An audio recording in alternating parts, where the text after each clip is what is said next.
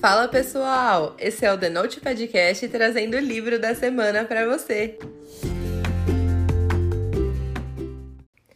O livro dessa semana é O Pássaro e Serpente, da Shelby Mahurin. Esse livro é o primeiro de uma trilogia hypadíssima na gringa que foi fenômeno de vendas nos Estados Unidos.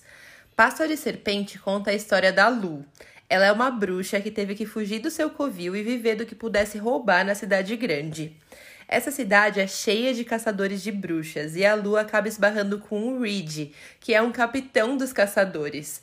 Num golpe de sorte, ela consegue escapar das garras do Reed, mas eles acabam voltando a se encontrar e se veem envolvidos num escândalo público que não dá outra saída aos dois que não seja o casamento dois lados opostos de uma sociedade tentando se equilibrar entre o amor e o ódio para fazer valer os seus valores. Esse livro é escrito em primeira pessoa, com dois narradores diferentes, e apesar de nas primeiras páginas eu ter ficado um pouco confusa até conseguir me situar na história, eu achei a escrita da Shelby extremamente fluida, e ela manteve um ritmo que não diminuiu durante toda a leitura, não deixando espaço para nenhuma parte morna nessa história, que é um enemies to lovers daqueles que a gente ama odiar. A Lu é uma das personagens mais ousadas sobre as quais eu já li. Tipo, pensa numa mulher desbocada que não abaixa a cabeça para ninguém, faz o que quer, independente do que os outros pensam.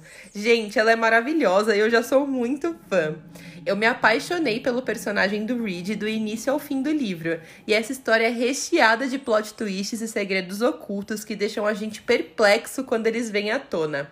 Além de todo o enredo incrível dessa fantasia que a autora criou, eu tenho que ressaltar que a história de amor entre os personagens principais é um dos pontos altos do livro. Eles têm um envolvimento crescente que deixa a gente preso na história, querendo saber qual vai ser a próxima cena dos dois ou quando os segredos sobre eles vão acabar sendo revelados. Eu tinha grandes expectativas para essa leitura por conta de todo o hype, e eu tenho que dizer que ele superou todas elas. A minha nota para esse livro é 10. Uma história eletrizante, com personagens daqueles inesquecíveis que cativam demais a gente.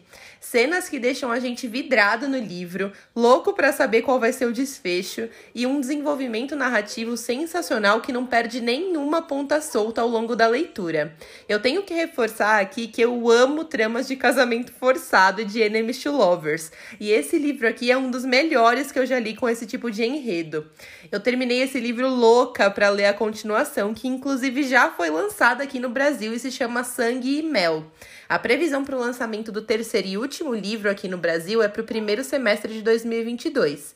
Eu li ele na versão física e eu ganhei ele de presente do grupo editorial Record, mas ele está disponível na Amazon por R$ 35,97. Agora vem a parte com spoiler, e se você não quiser saber os detalhes específicos do livro, é melhor a gente dar tchau por aqui. Depois que você lê, me conta o que você achou. Como eu contei para vocês na parte sem spoiler, no começo desse livro eu tive um pouquinho de dificuldade de me situar, mas isso é um tanto quanto comum em livros de fantasia, né? Em Acotar eu também passei por isso e isso de forma nenhuma diminuiu o brilho do livro para mim. Assim que eu entrei no contexto da história, eu já comecei a me apaixonar pelos personagens intensos que a autora criou. Até os coadjuvantes são incríveis e especiais, né, gente? Nenhum deles é só uma coisa ou outra, eles são complexos e com várias facetas na personalidade. O arcebispo é um exemplo disso. Eu comecei com ódio mortal do personagem. Aquela cena em que ele fala pro Reed casar com a Lu e diz que se depois ele quiser trancar ela num armário e nunca mais pensar nela, ele poderia, porque era um direito dele como marido. Mano, eu fiquei pistola, cara. Como que pode, na moral? Mas eu fiquei muito feliz por ver que a autora não ia romantizar o machismo na caça às bruxas, sabe? Dava para ver que a Lu era super pra frente e que por mais que o Reed tenha sido criado em uma cultura extremamente misógina, ele não cedia a esses tipos de comportamento nas horas em que a Lu precisava dele, por mais que esse possa ter sido o primeiro impulso dele em algumas situações. A Lu foi uma das personagens mais doidinhas e sem filtro sobre as quais eu já li. A cena em que ela começa a xingar o arcebispo durante o casamento foi impagável, gente, eu amei. Sobre o casamento desses dois, nossa, gente, como eu torci pra esse casal improvável acontecer, cara. O Reed era um fofo e a Lu, apesar de nunca controlar as próprias palavras, também era uma personagem super íntegra e de coração bom. Eu gostei que o desenvolvimento dos dois foi cheio de altos e baixos. Ora, o Reed é extremamente cavalheiro e na cena seguinte ele dava um ultimato na Lu, como quando ele fala para ela que vai começar a dormir na cama e que ela poderia dormir com ele ou então a banheira estaria disponível para ela. Ver os dois se apaixonando contra todas as possibilidades foi demais. Quando o Reed empresta o livro dele para ela, eu achei muito fofo, gente. E o pior é que aí já começou a apertar meu coração porque ele sempre falava para ela: Lu, pode se abrir comigo, pode ser sincera. E, gente, ela não podia. Ai, cara, eu ficava de coração partido nessas cenas. Porque realmente não dava para ela ser sincera com ele naquele momento. Mas eu vibrei muito com os dois decidindo se entregar um pro outro. Vendo que eles realmente estavam apaixonados. Ai, gente, muito fofos. Aí eles vão até aquela festa em homenagem ao Reed e ele encontra aquela vaca daquela Celie. Ai, gente, eu morri de ciúme quando ela tenta convencer ele a anular o casamento com a Lu. Mas eu achei que o Reed fez tudo. Ele soube se impor em relação a Celie e foi fiel ao que ele prometeu pra Lu. Perfeito demais, né, gente? Mas eu confesso que eu morri de ranço dessa ex dele, viu? Nossa, que menininha intrometida! Passando o ranço da menina, eu fiquei chocada que o arcebispo era pai da Lu. Gente, eu não sei se eu mosquei demais durante a leitura, mas em nenhum momento passou pela minha cabeça que o cara podia ser pai dela.